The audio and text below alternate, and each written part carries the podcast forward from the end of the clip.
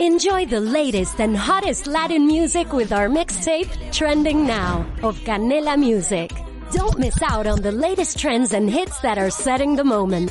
Watch free on Canela TV. Presented by Verizon. Bienvenidos a Diálogo Abierto, un espacio del Ministerio de Comercio Exterior de Costa Rica para profundizar acerca de los temas de mayor relevancia del sector. Desde la voz de nuestros colaboradores e invitados especiales, a continuación, Diálogo Abierto.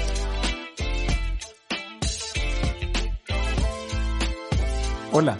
Soy Dwayne Salas y soy el viceministro de Comercio Exterior de Costa Rica. Estamos en Diálogo Abierto y este es un espacio que hemos construido desde el Ministerio para dialogar y profundizar acerca de ciertos temas muy relevantes del sector comercio exterior desde la voz de nuestros funcionarios e invitados especiales. En esta ocasión me acompaña Marcela Chavarría, directora general de Comercio Exterior, y quien conversará con nosotros acerca de las iniciativas y la coordinación interinstitucional que busca colocar al país en los mejores estándares en materia de facilitación del comercio. Hola Marcela y bienvenida. ¿Cómo está, viceministro? Es un verdadero gusto poder compartir con ustedes ciertas ideas en este espacio en relación con el tema de facilitación del comercio. Muchas gracias. Para comenzar, me gustaría una breve explicación justamente de lo que significa la facilitación del comercio. Eh, con gusto, claro. Realmente este es un esfuerzo que se encuentra dirigido a la simplificación, a la armonización, estandarización y modernización de todos los procedimientos que tienen que realizar los distintos operadores en sus operaciones de comercio exterior con el objetivo de reducir los costos de operación. Sí me gustaría destacar que la facilitación no implica una reducción o una flexibilización de los controles fiscales o de los controles eh, sanitarios o en general de todos los controles fronterizos que aplican, sino que es una ejecución más efectiva, más eficiente de, de dichos controles. Aquí utilizamos, por ejemplo, la automatización, la reducción de la incertidumbre, la constante medición y una evaluación continua de todas las actividades gubernamentales o las intervenciones gubernamentales en las actividades comerciales. Justamente en línea de lo que usted explicaba, la facilitación de comercio conlleva toda una coordinación de muchas y diversas instituciones que tienen incidencia en frontera. Ahora bien, ¿cuáles son las iniciativas de facilitación del comercio que estamos empujando desde acá? Bueno, viceministro, realmente la cartera de proyectos que maneja el Ministerio de Comercio Exterior es bastante amplia.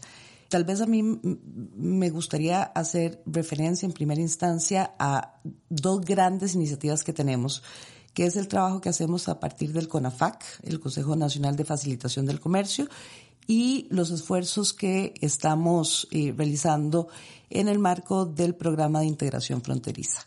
Viera que ahora que usted lo menciona, una de las principales preguntas que me hacen a mí en mi rol de viceministro es ¿qué es el CONAFAC y para qué sirve el CONAFAC? Me gustaría que podamos profundizar sobre este elemento en particular. Por supuesto. Eh, bueno, el CONAFAC es un órgano eh, que se constituyó en cumplimiento del Acuerdo de Facilitación del Comercio de la OMC. Esta, su constitución fue establecida por ley, es la ley 9430 en el 2017. Y eh, el objetivo que busca el CONAFAC es facilitar la coordinación interna y la aplicación de las obligaciones que adquirió Costa Rica en el marco del Acuerdo de Facilitación de Comercio, así como promover el, diálogo y la coordinación con el sector privado y fomentar este tipo de alianzas. Si nosotros nos vamos y vemos la, conformación del CONAFAC, esto es muy interesante, porque primero que todo se constituye como un órgano público-privado. Tenemos no solo funcionarios o, viceministros, porque realmente está a nivel de viceministros, de las distintas eh, instituciones que tienen algún tipo de función en frontera, sino que también tenemos representantes del sector privado.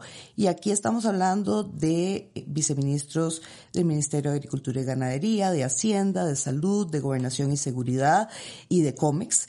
Y por parte del sector privado tenemos a cuatro representantes de UCAE y a un representante de CADEXCO.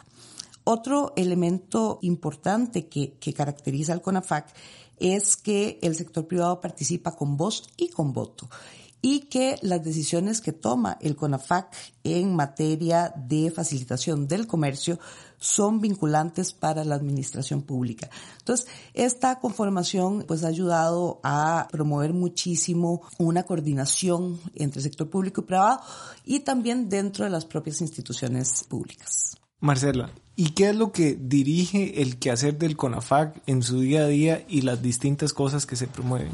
Bueno, tenemos muchísimos proyectos dentro de la cartera de CONAFAC, pero tal vez a mí me gustaría destacar la agenda prioritaria de facilitación del comercio. Esta es una agenda que se adopta o se aprueba por parte de CONAFAC después de un examen bastante intensivo de las formalidades y los requisitos que deben de cumplir los distintos operadores para las operaciones de comercio exterior. Eh, todo lo que es exportación, importación y tránsito de mercancías a través de, de nuestros puestos fronterizos. Y basados en esta información vimos que había una serie de acciones que en el corto y en el mediano plazo nosotros podíamos impactar de manera positiva. Y las compilamos en una agenda prioritaria que fue conocida y aprobada por el Consejo Nacional de Facilitación del Comercio. Muchas gracias, Marcela. Quisiera invitar ahora a nuestra audiencia a escuchar atentamente a Marjorie Lizano, que es representante del sector privado justamente en el CONAFAC. Bueno, el sector privado estamos totalmente satisfechos porque vemos que esta es una herramienta clave para la colaboración entre la empresa privada y el sector público para encontrar soluciones a tantos cuellos de botella que tenemos, que enfrentamos día a día. Y vemos que esta es una oportunidad con esta agenda para este, mejorar todos los procesos y que mm, el comercio internacional fluya como, como debería ser. Retomamos. Agradecemos a doña Marjorie por su participación valiosa como representante de UCAEP. Ahora sí, Marcela, la agenda prioritaria. Eh, ¿Cuáles son algunas de las cosas que están allí contenidas y por qué es beneficiosa para el país? Eh, claro, viceministro. Eh, primero quisiera destacar que eh, la agenda prioritaria fue declarada de interés público por parte del Ejecutivo, lo cual le da una grandísima fuerza y destaca la importancia que tiene este tema para la administración. Segundo, bueno, tiene una gran cantidad de acciones de muy diversa naturaleza. Por ponerle algunos ejemplos, teníamos una situación con el andén de inspección de mercancías del puesto fronterizo de Peñas Blancas teníamos una orden sanitaria porque realmente la infraestructura del andén estaba en un estado crítico. Y teníamos ya fuera que o demolerlo o mejorarlo. Y fue precisamente a través del CONAFAC y, a través de un plan de mejoras que, que, promovió el órgano que logramos una, una reconstrucción de la parte que se utilizaría por las distintas instituciones con el fin de poder mantener la inspección por parte de las autoridades de las mercancías. Y esto evidentemente pues implica un ahorro de costos importantes a los distintos interesados. Otra acción que, promovimos a través de la agenda prioritaria es el incentivo a la declaración anticipada para exportaciones y para importaciones.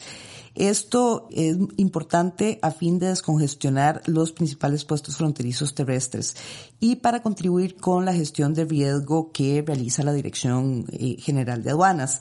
Esta declaración anticipada no estaba pudiendo ser aplicada eh, de la mejor manera porque no existía la certeza de cómo se daba en caso de requerirse el, la devolución de los tributos. Y aquí la Dirección General de, Aduanas eh, emitió un procedimiento precisamente para establecer un límite de tiempo y lo estableció en tres meses. Esto también ha brindado mayor certeza y ha permitido incentivar el uso de la figura. Otro ejemplo, viceministro, es la reforma que se promovió también desde CONAFAC eh, en el marco de esta agenda prioritaria al reglamento de habilitación de rutas de paso obligatorio para vehículos automotores. Y bueno, tiene un, un, un nombre un poco extenso el decreto, pero es el decreto 26.123 Hacienda MOP.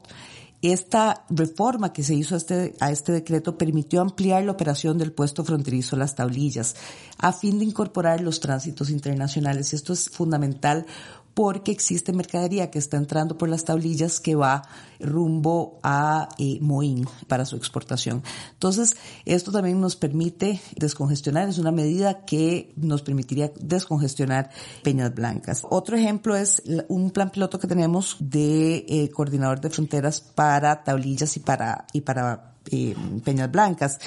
Esta iniciativa nos ha permitido eh, mejorar la coordinación interinstitucional entre las distintas agencias de control en, en el puesto fronterizo, identificar los principales cuellos de botella que afectan la operación de, de, estos, de estos puestos.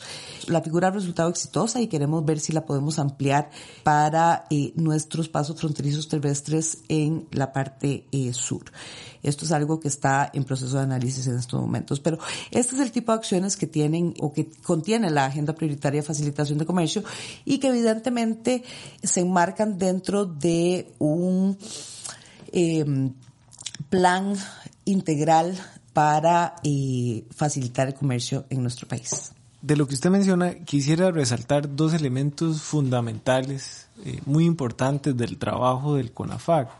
Uno de estos es ciertamente la posibilidad de tener en el mismo espacio al sector público y al sector privado, y el sector público al más alto nivel, siete viceministros y el sector privado al más alto nivel, con cinco representantes que vienen siendo presidentes o vicepresidentes de distintas cámaras empresariales que tienen incidencia en, la, en, la, en, en los trámites o en las operaciones fronterizas, portuarias y aeroportuarias. Por otro lado, me parece además que el papel que desempeña el Ministerio de Comercio Exterior como coordinador es fundamental, en el sentido de que es que cada uno haga dentro de lo que está dentro de su ámbito de competencia, pero de la manera más eficiente, más óptima y articulada con todos los demás ejercicios de control. Para ir finalizando, Marcela, en tres palabras, ¿cómo sintetizaría usted qué es la facilitación del comercio? Le devuelvo el tema y le pongo tres ideas o conceptos.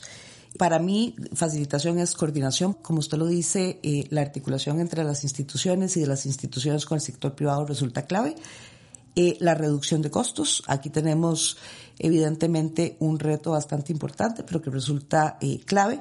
Y en general es competitividad país. Creo que ha sido una conversación sumamente enriquecedora. Invito a toda la audiencia a estar pendientes de nuestras redes sociales donde estaremos comunicando el desarrollo de las iniciativas que desde el Ministerio de Comercio Exterior buscan un país más competitivo en materia de facilitación del comercio.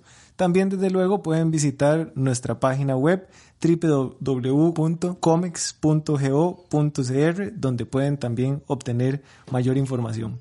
Muchas gracias, Marcela. Muchísimas gracias. Lamentablemente se nos acabó el tiempo. Gracias a todos por escucharnos. Les invitamos además a seguir atentos el desarrollo de esta iniciativa, Diálogo Abierto, que estamos empujando desde el Ministerio de Comercio Exterior. Hasta luego. Gracias por acompañarnos en este episodio de Diálogo Abierto. Le invitamos a escuchar nuestras próximas entregas a través de las redes sociales del Ministerio.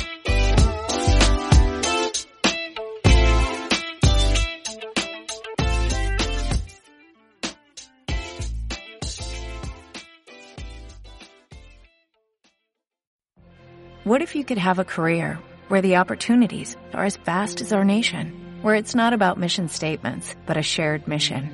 At U.S. Customs and Border Protection, we go beyond to protect more than borders, from ship to shore, air to ground, cities to local communities. CBP agents and officers are keeping people safe. Join U.S. Customs and Border Protection and go beyond for something far greater than yourself. Learn more at cbp.gov/careers.